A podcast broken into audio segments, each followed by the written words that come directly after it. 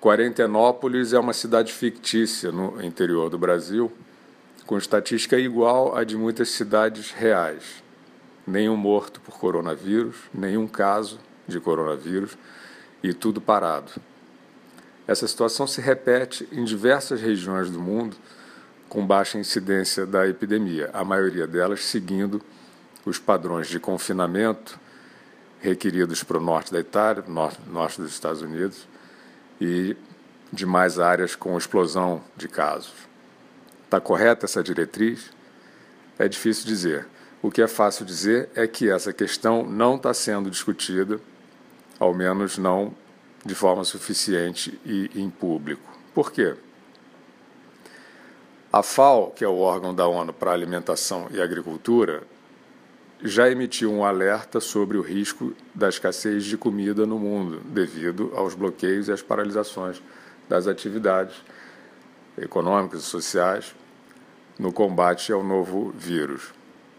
Essa é uma de muitas projeções tão óbvias quanto dramáticas que agora começam a sair aí da especulação para a constatação. Os falsos dilemas que andaram sendo plantados aí entre economia e vida começam finalmente a se derreter diante da realidade. É tudo vida. A epidemia ainda está longe de acabar e o mundo vai ter que furar o tabu do confinamento total, que não é sustentável, como a FAO acaba aí de, de demonstrar.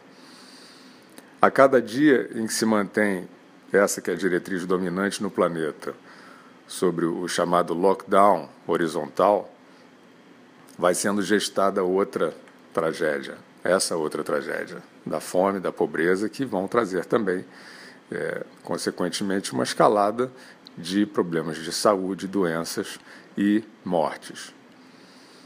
Quem é que vai comparar essas curvas? Quem vai fazer a conta de quando o garrote começa a devastar mais do que o vírus? Parece que ninguém quer fazer essa conta. Fica em casa, cala a boca, esse é o, esse é o mandamento atual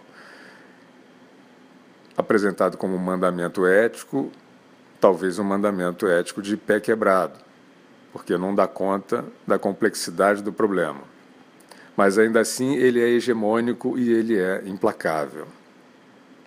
Discutir aí os dilemas graves da atualidade, como eles são, no que eles têm de complexos, de desafiadores, hoje em dia é botar a reputação em risco. Se vira assassino em uma frase o convívio social não vai voltar a se dar como era antes, ao menos não esse ano e talvez bem além disso.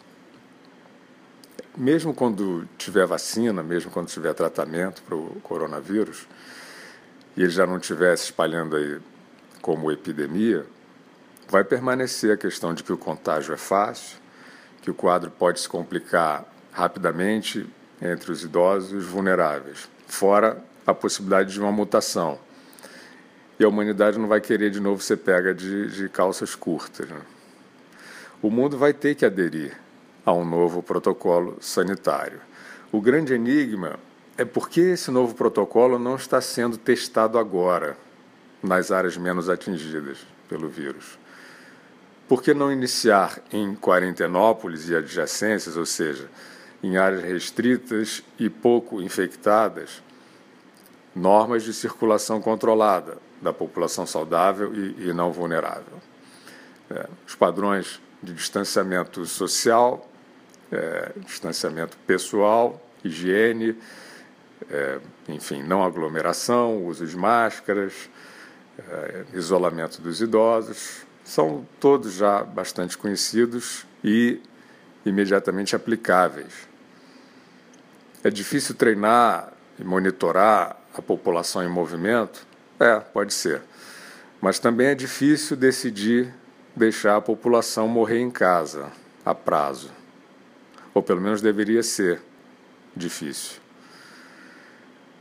O presidente da República já disse que é a favor do chamado isolamento vertical, que permitiria a retomada parcial das atividades da sociedade e ele tem uma equipe de ministros capacitada, eminentemente técnica, E fica a pergunta: por que não criar uma força-tarefa para a implantação de experiências piloto de circulação restrita? Por que não acionar aí Sérgio Moro, Tarcísio Freitas, Rogério Marinho, Damares Alves, enfim, essa equipe reconhecidamente técnica para compor e operar uma força-tarefa em coordenação com o Ministério da Saúde. Bem, é preciso, seja como for, ultrapassar o estado de imobilização. E quem fizer isso primeiro de forma engenhosa, eficaz, vai ser seguido pelo resto do mundo, porque não tem outro caminho possível.